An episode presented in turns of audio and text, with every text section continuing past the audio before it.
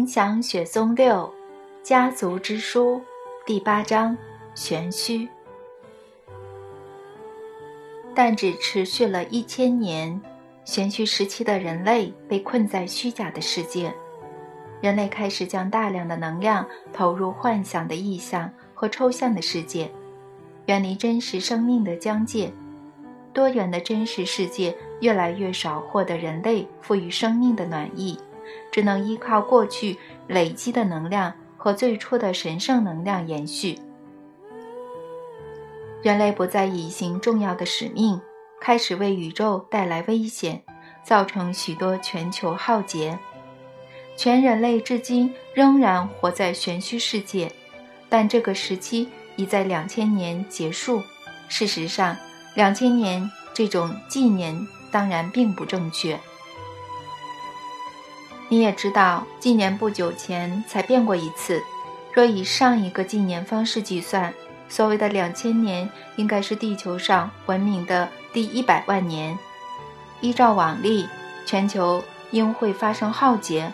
更精确地说，人类会重新开始透过自身的完美了解宇宙。但玄虚时期从未发生过任何灾难。仅仅三个未沉睡的吠陀人，即可为现代人解除部分的玄虚催眠魔咒。你还记得读者在读完你的书后，内心是如何出现悸动，是如何想起对土地的爱？他们虽然还在沉睡，但神的吠陀文化力量已经重回他们体内，神也重新燃起希望。虽然尚未完全清醒，但他们的爱。以让他们避免灾难，而现在这不会发生在我们的星球。不久后，所有人都会脱离玄虚的催眠状态，开始回到现实生活。听到现代人都被催眠或活在虚假世界时，你很讶异吗？你可能会想，这怎么可能呢？我就在这里，大大小小的城市也住了很多人。满街都是汽车，你不要急着对我的话感到惊讶，弗拉迪米尔，你自己思考并判断一下，现代人有哪一季、哪一天或哪一小时活在真实世界呢？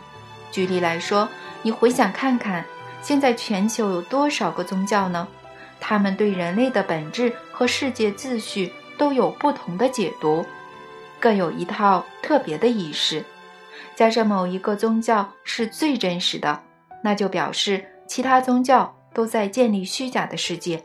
但毕竟还是有人相信，相信的人等于是靠虚假世界的法则生活。现在世界各地有越来越多人汲汲营营地赚钱，但钱除了是种约定俗成的东西，还能是什么呢？大家以为钱能买到一切，痴人说梦。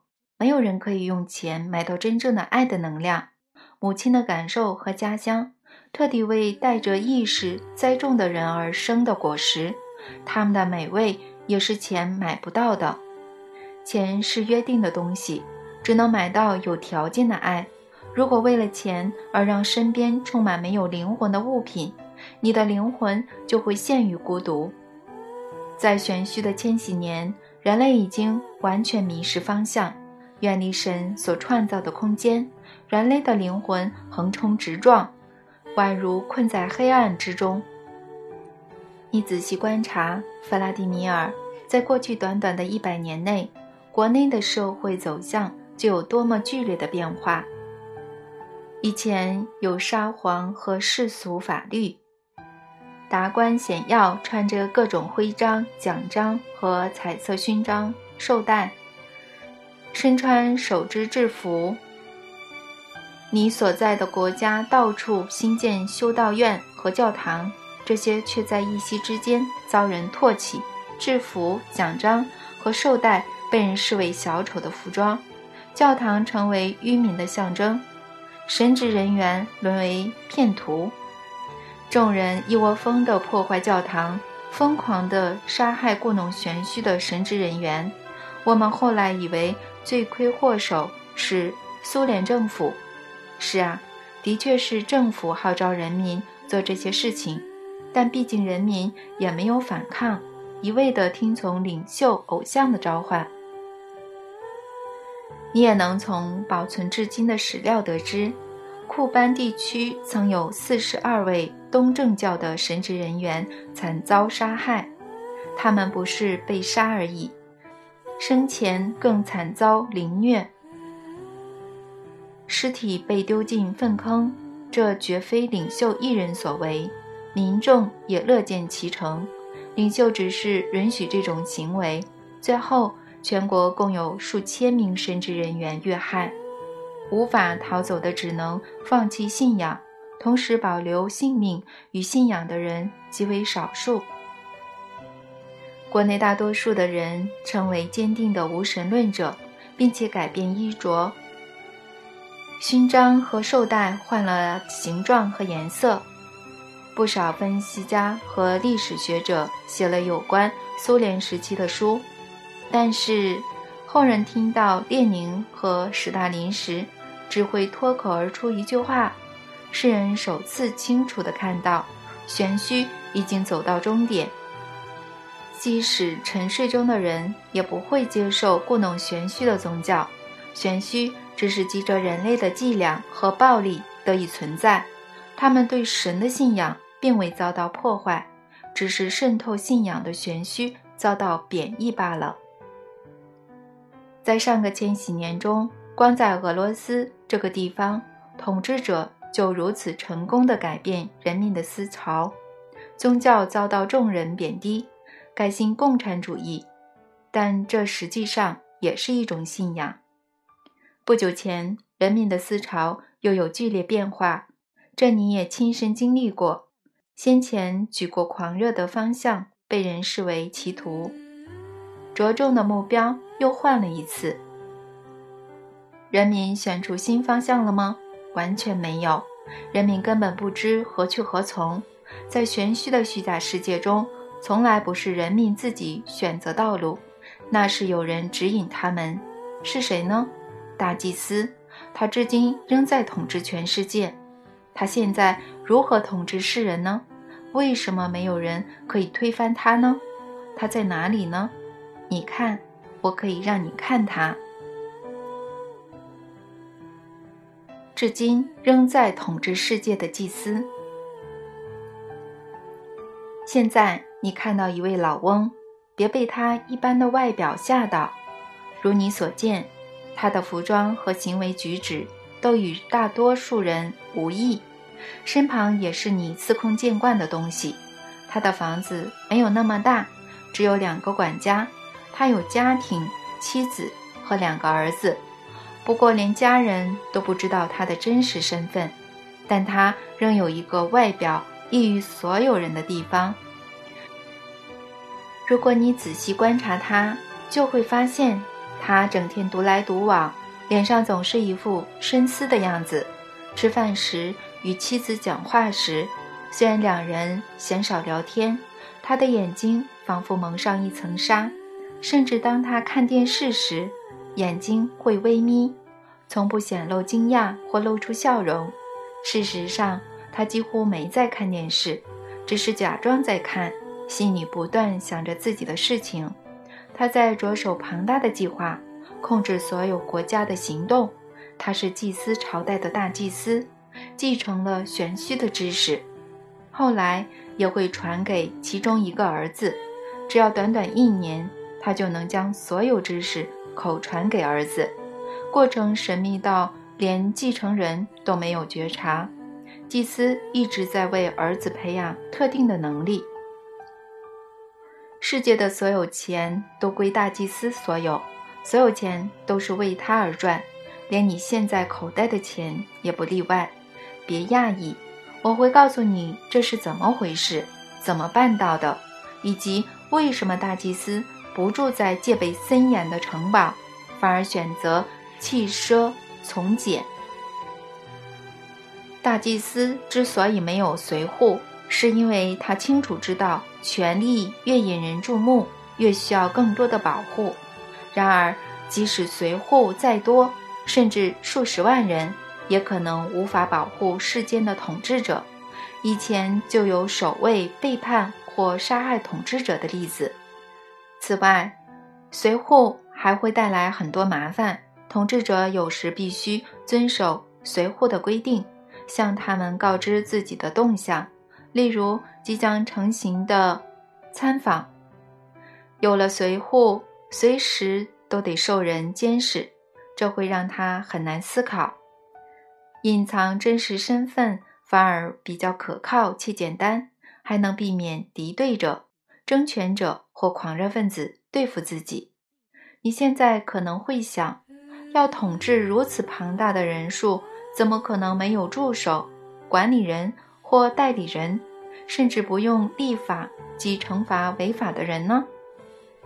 答案很简单，大多数的人早已陷入玄虚之中，为时已久。大祭司知道各种玄虚的手段，他其实有助手、管理人、立法者、行刑者和监狱。也有军队和将军，只是这些替他执行意志的人从未怀疑是谁私下命令他们，用什么方式下达命令。这种无形且无需接触的统治体制非常简单。在各国大大小小的城市中，有一些人会突然听到不知从何而来的声音，这种来源不明的声音会指使人完成某些行动。而听到的人也会乖乖执行。有时是清晰可辨的声音，有时听到的人也不知道怎么回事，只是觉得有种异常的渴望，因而依照命令行动。现代科学知道这种现象，心理医师和其他科学家长期试着研究，却都没有成果。现代科学将这种现象视为心理疾病。只要有人说自己听到不知从何而来的声音在使唤他们，医生一定会要他们住院。什么医院呢？精神病院。这在很多国家与监狱没有两样。美国、欧洲和俄国现在都有很多这种医院。这些人服用各种镇定的药物和注射。变得长时间嗜睡而萎靡不振，很多感官都会麻木。有些人明显不再听到声音，有些人则是为了逃出犹如监狱的医院，在医生面前装模作样。但不是所有听到声音的人都会去看医生。你自己想象，假如听从声音的人正在操控原子弹，指挥军队。或看管装着致命细菌的培养皿，而且这些声音对他们下达奇怪的指令。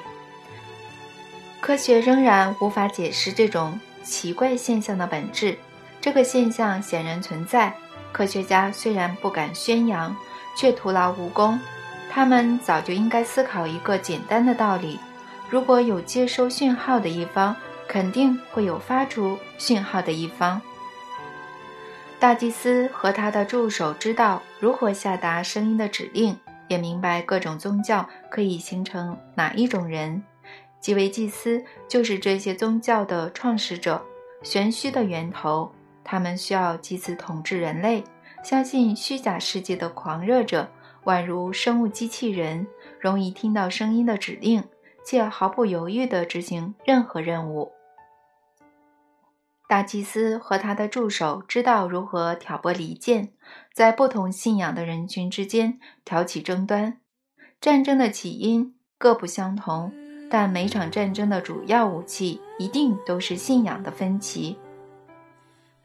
科技装置和所有人为的讯息传播管道，同样是由祭司透过人类操控。为此，他们不需要管理各家电视台或监视记者写了什么。只要创造一体适用的条件，让所有媒体奉赚钱为圭臬。举例来说，五花八门的电视广告越来越精明、缠人又具侵略性。任何心理学家都会跟你说，广告不过是一种给观众的侵略性洗脑，对大众通常有害无益。电视台大言不惭地说服大家不能没有广告。因为那是他们的收入来源。电视观众受到广告的洗脑而消费，却等于资助广告的播出。商品的价格包括广告费用，还有什么比这种情况更难过的吗？金钱成了祭司影响最大且最有力的杠杆。我刚说过，你口袋的钱也归大祭司所有。我这就告诉你怎么回事。在现在错综复杂的银行体系中，可以发现一个简单的规律：向银行拿钱会增加银行资本。举例来说，假如俄罗斯以国家名义向国际银行借贷，之后必须连本带息的，嗯，归还，还高于原先所借的金额，差额如何补足呢？从你缴的税，或者说。没有工作的老翁卖四分之一个面包时，也会被抽百分之几的税。这百分之几，或至少部分的税金会进到国际银行，使资本增加。但是谁的资本呢？大祭司的，他根本无需碰触资本，就能把金钱的动向导入各种战争、玄虚事件，或者制造致命药物。他的目标很简单，高傲在他体内占据了上风，让他渴望创造自己的世界，营造一个不同于神所创造的世界，并要他俯首称臣。祭司们已经达成部分的目标，世人的汲汲营营助了他们一臂之力，而这种生活中的忙乱正是祭司创造的。你仔细观察。世人身处忙乱的生活中，没有觉察自己接收的讯息日益减少，他们越来越不能谈论一个简单的问题：全人类现在所走的方向正确吗？如果可以摆脱无谓的烦恼，多数人都能回答这个问题。既然疾病逐年增长，战争永无止息，每天都有更大的灾难发生，我们所走的方向。当然有问题，唉、烦恼，它不让我们思考。祭司却每分每秒的思考，想出计划，再经由众人的双手实行。我一直听着阿纳斯塔夏激动地描述故事，没有打岔、提问或请他解释清楚一点。我这一次在泰加林待得比以往还久。离开时才发现，接受的资讯实在太多，很难在书中一一解释。况且他说的话又太不寻常，直接质疑了宗教和权力。现在每个教派都很多狂热分子，随时准备好攻击侵犯他们信仰的人。我何必趟这个浑水呢？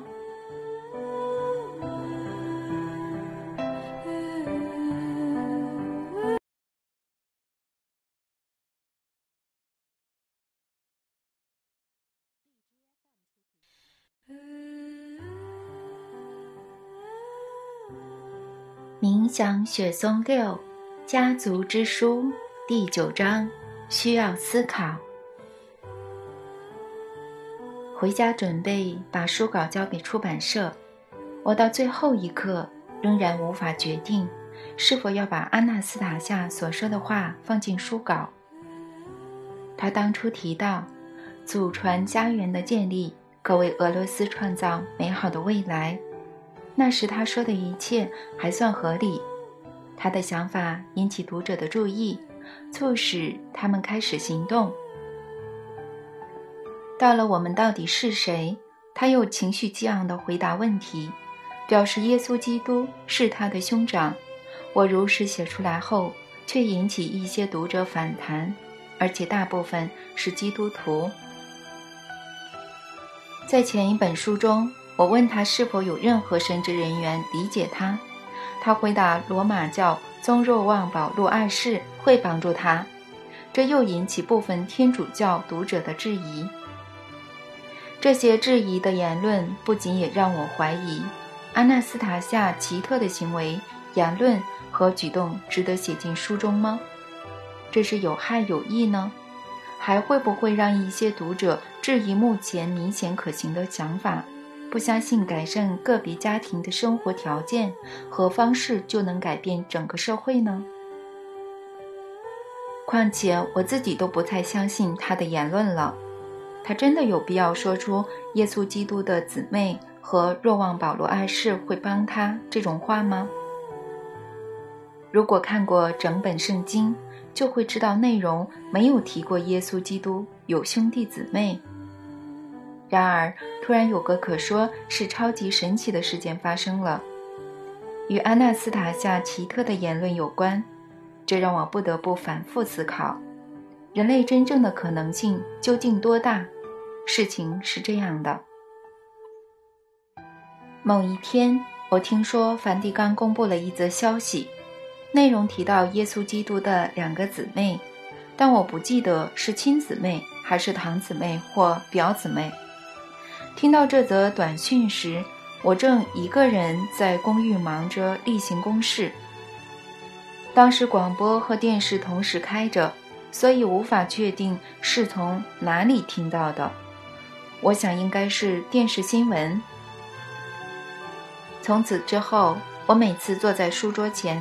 都会不经意拿起笔记，看着安娜斯塔夏奇特的言论。我之前决定不把这些言论写进新书，但现在又开始思考这样做是否正确。在这些言论之中，其中一点如下：美国总统乔治·布什有一个非比寻常的举动，他不知道这会让他的国家免于可怕的灾难。全球得以避免破坏规模史无前例的世界大战。美国经历死伤惨重的“九幺幺”恐怖袭击事件，以及直接参与攻打阿富汗的军事行动，实际上就是战争。这些事实看似与安娜斯塔夏的言论大相径庭，但在分析媒体和电视的报道之后，我渐渐相信一件事情。美国九幺幺事件应该能为世人揭开一个天大的秘密，让世界各地避免规模更大的全球性恐怖攻击。唯有秘密公诸于世，才能避免这些恐攻。我反复看着安娜斯塔夏那些奇特的言论，后来发现，二零零一年九月十一日，美国境内陆续发生大规模的恐怖行动。几架不明人士驾驶的客机从纽约的机场起飞后，旋即更改预定的航道，一架接着一架的冲撞世贸大楼以及其他战略要地。各国民众闻听此事，反复在电视上看到骇人的恐攻画面。不久后，奥赛马·保拉登和他的恐怖组织被视为幕后主谋。美国总统和政府也很快获得欧洲诸国和俄罗斯的支持和参与，开始根据手中握有的情报轰炸恐怖分子和所属组织藏匿的阿富汗。所以这有什么秘密呢？毕竟电视一直播送恐怖攻击的画面，以及反恐军事行动的过程，直到现在一天还会报道好几次。秘密就是。恐怖行动的原因从未被人报道，或者说遭人刻意隐瞒。除了恐攻的过程，我们无从得知策划的逻辑思维。秘密就是，媒体甚至从未尝试多少认真的分析事件的原因，仿佛都被下达不准调查的禁令。我们每天看到及听到的都是事件的过程，新闻反复播送。而使这件大事变得稀松平常，宛如每天都能看到的车祸意外报道。媒体的报道如下：某个富可敌国的恐怖分子，普遍认为是奥赛马·保拉登，策划一连串震惊全国的恐怖行动，并透露手下执行，不仅造成重大死伤，更为世人带来前所未有的影响。这位恐攻主谋最后究竟获得了什么呢？部分国家领袖联手反击，利用最先进的科技和训练有素的军队捉拿并消灭主谋。根据最新的消息，头号恐怖分子目前藏在阿富汗山区，战机连日轰炸山区，有庇护头号恐怖分子的塔利班同样成为目标。全球最进步的国家有以美国为首，打算合力消灭所有恐怖组织势力，无论在哪一个国家都不放过。难道策划恐攻的首脑没有想过这些后果吗？绝不可能，他一定知道这些后果。既然有能力长期躲过特种部队的追捕，策划并执行需要精密分析和盘算的恐怖行动，算出行动的后果一定也不困难。由此看来，他一方面是善于精准分析而足智多谋的战略高手。另一方面，又是不折不扣的蠢蛋。他所策划的恐怖行动，已经使他自己所属组织和所有恐怖组织走上毁灭，甚至毫无关系的人也受牵连。这种情况不合常理。有鉴于此，世界各国的反恐行动应该会无功而返，甚至最后惹火烧身。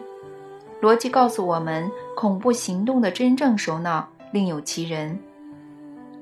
话虽如此，有件事情非常清楚：这种不合常理的现象，正是由大众媒体的报道所致。一开始，我当然也像多数人一样没有察觉。但是，美国发生的事件立刻让我想起安娜斯塔夏的某些话。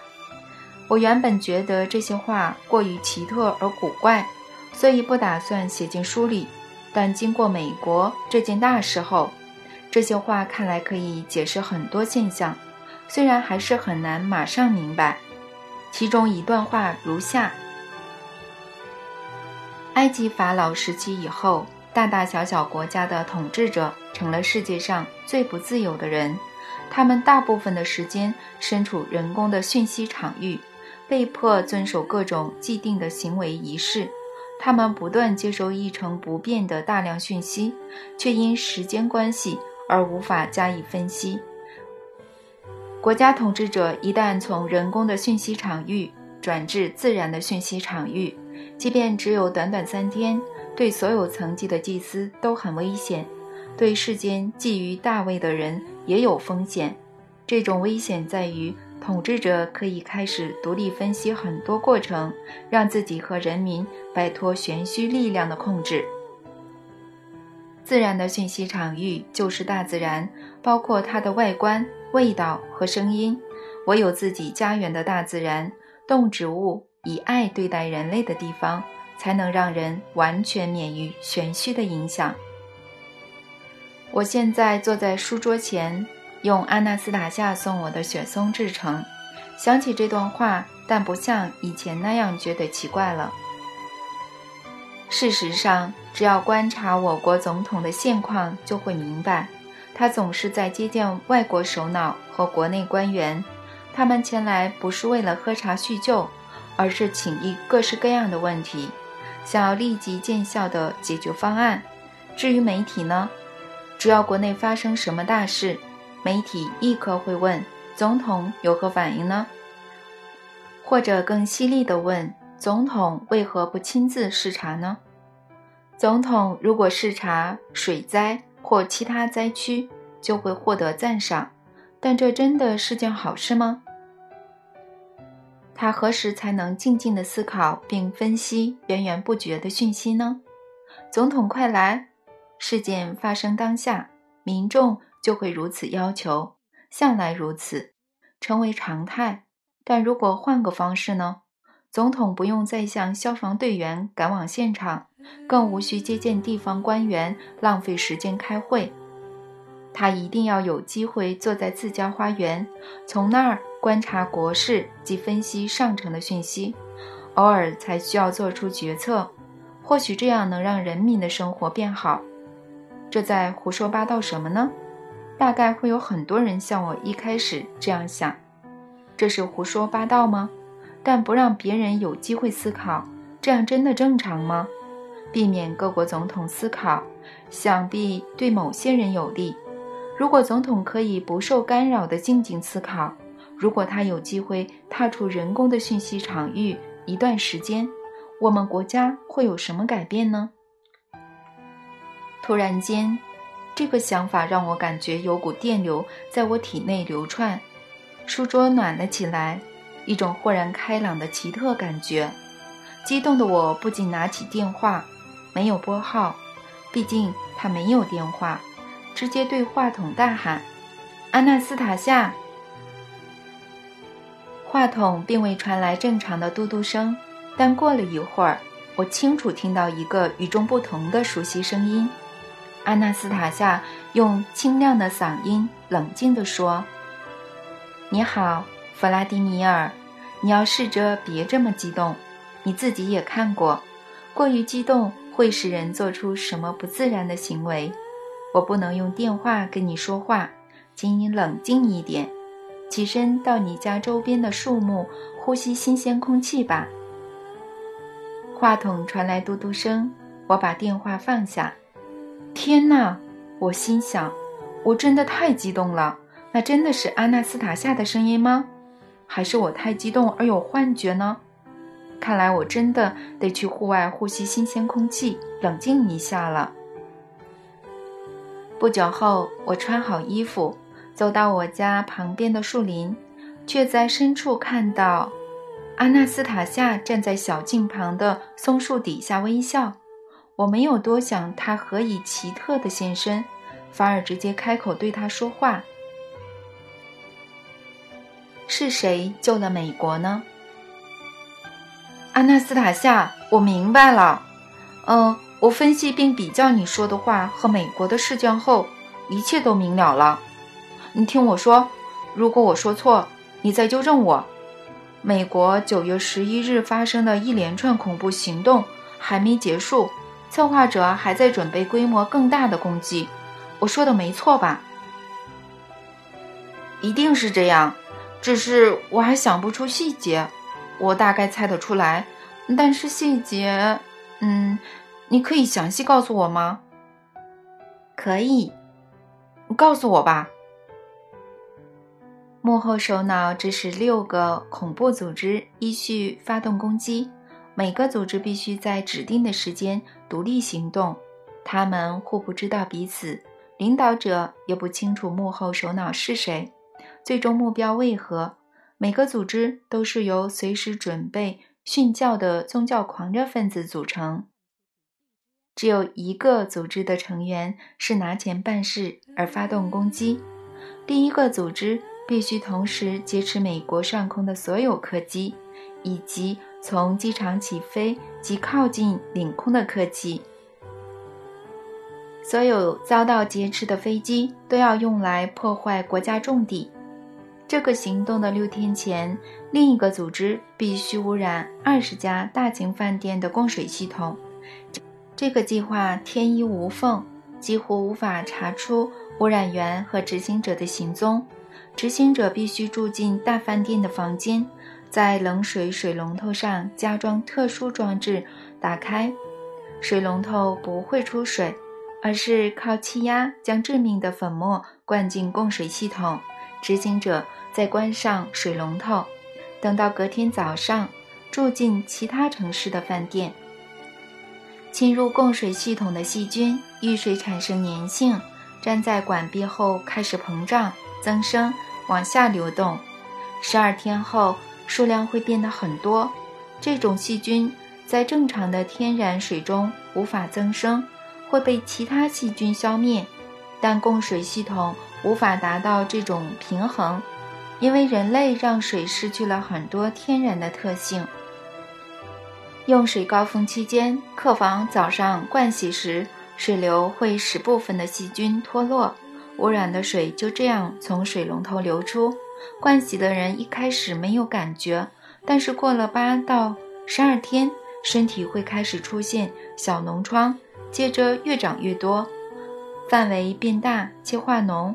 这种疾病会传染，而且很难治疗。恐怖分子持有抗体，世界各国很多人会受到感染。不久后就查出这些人都曾住过饭店。但应会等到飞机冲撞大楼后才发现，我不忍再说其他恐怖组织负责的恶行。所有恐怖行动的最终目标都是制造恐慌。很多人开始举家搬到国外，试图把财产汇到他们觉得生活比较不危险的国家。然而，不是所有国家都同意接纳美国的难民。大部分国家的人民都已陷入恐慌，因为连世界公认最强的国家都没办法解决了。等一下，阿纳斯塔夏。让我接下去。幕后主谋会在事后公诸于世。我的意思是说，他们会透过某种中介下达指令。是的，但他们没有完成所有预想的行动，并未让所有美国人陷入恐慌。他们之所以没有完成所有行动，是因为他们被迫提前很多时间执行计划。来不及做足准备，所以才说这不合常理。发动恐怖袭击后却没有收到指令，行动因此中断。我猜得出来原因，因为活在现代的祭司才是罪魁祸首。但他们被不时的行动吓到，不得不提早行动。这样说对吗？是的，他们。等一下，安娜斯塔夏，我要靠自己了解一切。我要学着去了解。这很重要。如果我可以表示别人也能像我一样看清我们所在的现实，表示所有人能明白要做什么才能改善生活。是的，弗拉迪米尔，如果你能，别人也能。有人早点明白，有人晚点领悟，但都会开始建立美好的现实生活。就让你说吧，只是你要冷静，不要这么激动。我已经很冷静了，嗯，可能没有吧，很难不激动啊。不过，嘿，美国总统布什的确让那些自以为是的人自乱阵脚了。我知道他们一定被吓到了，因为美国总统布什无预警地回到德州的一座牧场，上任六个月后突然休假将近一个月。他去了哪里呢？不是什么富丽堂皇的度假村。或者有异国情调的城堡，而是一座牧场的小屋。那边断绝对外联络的总统专线，只有一台普通不过的电话，没有安装卫星天线，所以电视频道不多。电视名嘴谈论这些事情，但无人理解背后的意义。我在网络上读过布什住进牧场的新闻，但内容只有提到表面的事实。外人都很讶异他提早休假。不久，为何时间这么长？他在自己的牧场待了二十六天，不让新闻媒体进入，也未邀请任何官员。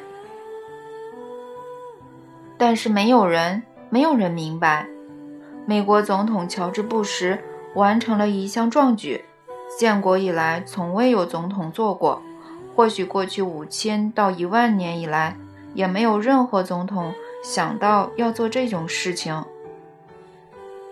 是呀，没有人做过。伟大的地方在于，首次有大国的统治者，况且还是世界最重要的国家，忽然摆脱人工的讯息场域，让所有祭司大吃一惊。他只是清醒过来，冷静地离开场域，就能摆脱玄虚人士的掌控。我现在明白了，统治者自始至终都受人摆布。每天的演说受到严密的监控，甚至包括语气和脸部表情。他们被人灌输各种资讯，每个动作都要经过修正。但不时逃离这个场域，吓得祭司惊慌失措。他们试着用玄虚的管道接触他，也就是你说的从远端发出声音指令，但是没有用，接触不到。就像你说的那样，你还记得吗？你说大自然和动植物、天然的世界不会允许任何玄虚的影响伤害人类，只要人类与自己创造的天然世界接触，它就会保护他们。没错，正是如此。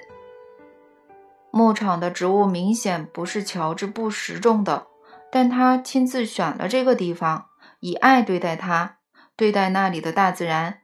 这从很多地方都有迹可循，大自然也回应了他的爱，用一样的态度对待他，如同祖传家园的植物保护它。就算不是亲自栽种，植物也会有反应，这是有可能的吗？阿纳斯塔夏，有可能。如果人类以爱真诚对待周遭环境，植物有时也会有反应。乔治·布什就是这样的状况。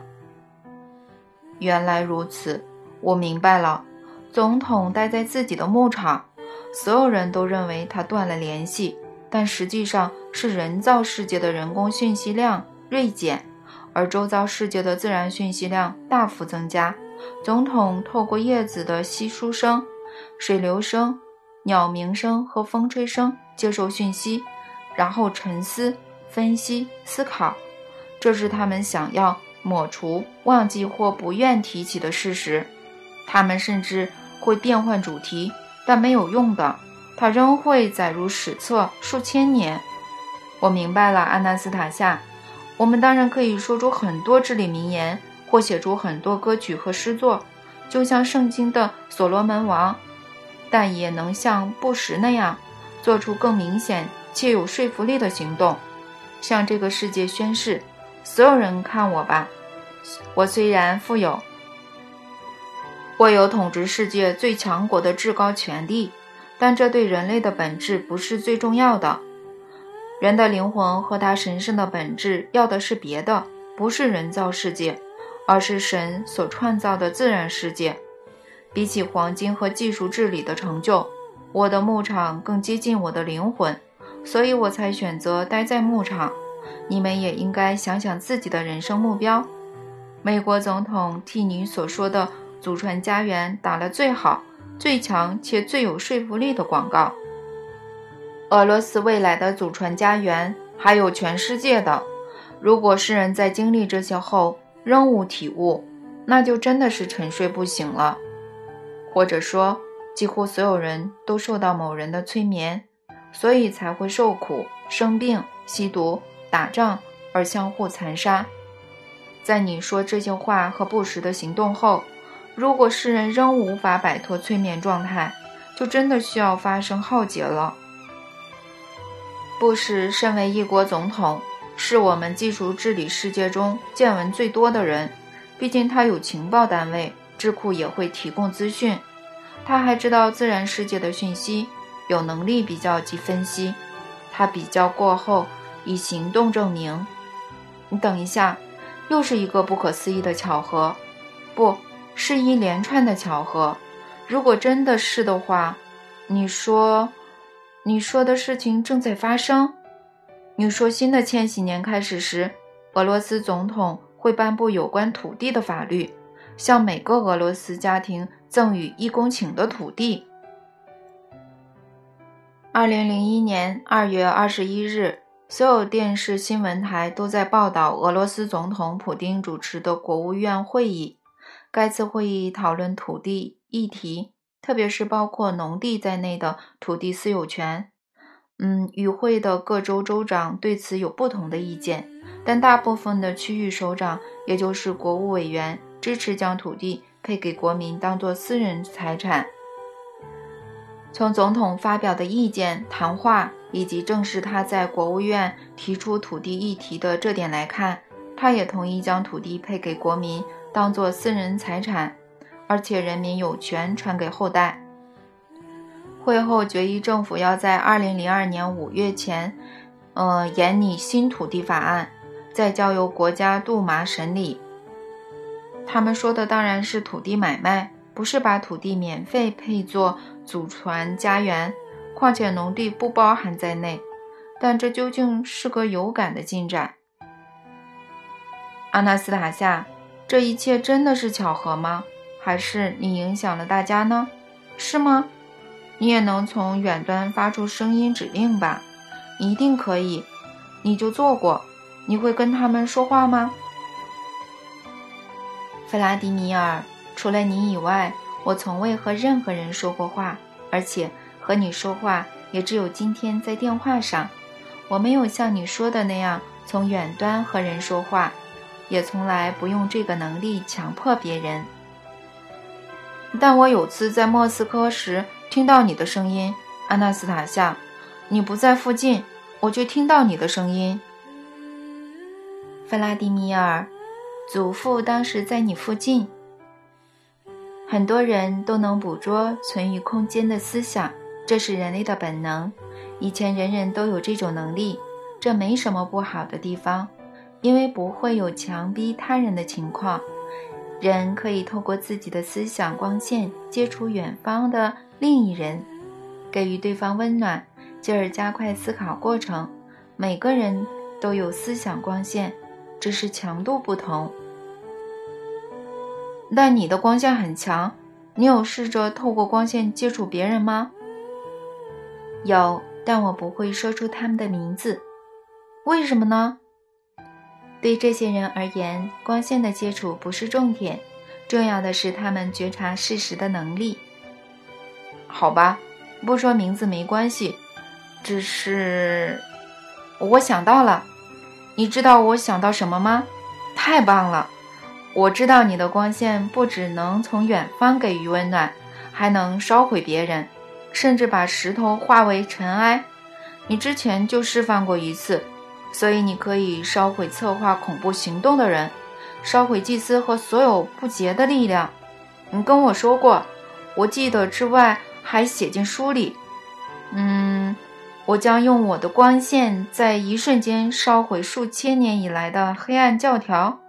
你们不要站在神与人的中间，等等，你记得这些话吗？我记得。那你还在等什么呢？为什么不烧毁他们呢？毕竟你这样说过啊。我当时说的是教条，但我永远都不会允许自己用光线烧毁人类。就算是恐怖行动的首脑也是，他们也是。为什么呢？你想想自己所说的话，弗拉迪米尔。要想什么呢？所有人都知道要赶快消灭恐怖分子和他们的党羽。至今已有许多国家为此动员军队、特种部队，目前死很多人了。他们这是白费力气，找不到也消灭不了真正的首脑。这种方法无法终结恐怖行动。所以你才要做啊！如果你能说出首脑是谁，并在一瞬间烧毁他们和手下的党羽，那就要做，烧毁他们。弗拉迪米尔，你可以多想一下，判断谁是首脑的爪牙，他们有多少人？我当然可以想，只是判断不出来。如果你知道，就告诉我他们的名字吧。好。恐怖分子的共犯就包括弗拉迪米尔，你、你的邻居、朋友和认识的人。什么？你在说什么，阿纳斯塔夏？我很肯定自己和朋友都不是共犯。弗拉迪米尔，大多数人的生活方式正是孕育恐惧、疾病和各种灾难的温床。难道在军工厂制造自动步枪？和子弹的人不是屠杀的共犯吗？制造军事武器的人可以算是间接共犯，但你说的是我，我又不在工厂制造军武。但你会抽烟，弗拉迪米尔。我的确会，但这有什么关系呢？抽烟是有害的，所以对你自己的身体而言，你就是恐怖分子。自己的，但我们说的是别人。为什么要马上说到别人呢？每个人都要仔细审视自己的生活方式，特别是住在城市的人。难道开车的人不知道汽车会排放污染空气的致命气体吗？难道住在分成很多公寓的大楼的人不知道住在公寓有害又危险吗？大城市的生活形态正在摧毁人类，使他们远离自然的空间。过着这种生活的大多数人都是恐怖主义的帮凶。假设你说的没错，但现在也有很多人开始明白，试着改变生活方式，所以你就帮帮大家。用你的光线烧毁恐怖行动的首脑。弗拉迪米尔，为了达成你的要求，我必须透过光线传送很多足以摧毁一个人的邪恶能量。所以呢，就做呀，毕竟对方是恐怖行动的首脑。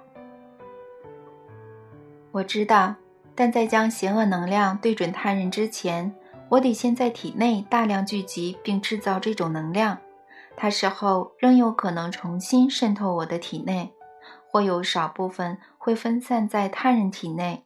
我的确可以摧毁大祭司，但他的计划会持续运行。邪恶的力量会找上其他祭司，他会比我摧毁的这位祭司更强大。弗拉迪米尔。你必须了解，恐怖主义和杀人劫持已经存在于数千年之久。埃及曾有一位法老试图反对祭司，下场是被他们毒害。科学家在上个世纪挖掘图塔卡门的坟墓时，发现他年仅十八岁。你也从圣经读过祭司之间的斗争，还记得旧约圣经讲过这段故事吧？所有犹太人出走埃及之前。祭司之间起过争执，祭司摩西要求由他一人带领犹太人，但其他祭司不愿答应他的要求。后来埃及发生蝗灾，孩童饱受饥荒之苦，人民和牲畜纷纷病倒，法老才愿意放犹太人走。受到惊吓的埃及人民还把家里的牲畜、武器和金银财宝给了他们。旧约圣经说这些事情都是神做的，但真的是神做的吗？当然不可能。神是为所有人创造幸福的生活。祭司之间为了分配权力，在埃及制造了恐怖行动，然后指责神是罪魁祸首。除此之外，弗拉迪米尔，你还记得耶稣被钉上十字架时，旁边的十字架钉了谁吗？罪犯，这是新约圣经说的，这是两千多年前的事，但当时的社会就有犯罪，有人因此受罚，但结果呢？现在仍有犯罪，而且日益增加，为什么呢？人类数千年来忙于各种琐事，没能明白不能以暴制暴，那只会让邪恶的力量壮大。正是因为如此，弗拉迪米尔，我不能如你所愿的。以暴制暴，你不能或不想都没关系。阿纳斯塔夏，你说的论点很有道理。的确，人类数千年来对犯罪束手无策，或许真是用错方法了。只是眼看全世界的现况，除了透过武力，真的想不出其他办法消灭恐怖分子了。现在越来越常听到“宗教极端主义”这个词，你听过吗？听过，还有人说伊斯兰教极端主义，他们说这是所有宗教极端分子中势力最大的一派。他们这样说过，那该怎么办呢？毕竟我听说伊斯兰教是现在扩张速度最快的宗教。我认识一些人是穆斯林，他们不是坏人，但另一方面来说，穆斯林中真的存在极端分子。执行大规模的恐怖行动，如果不用武力，要怎么与他们抗衡呢？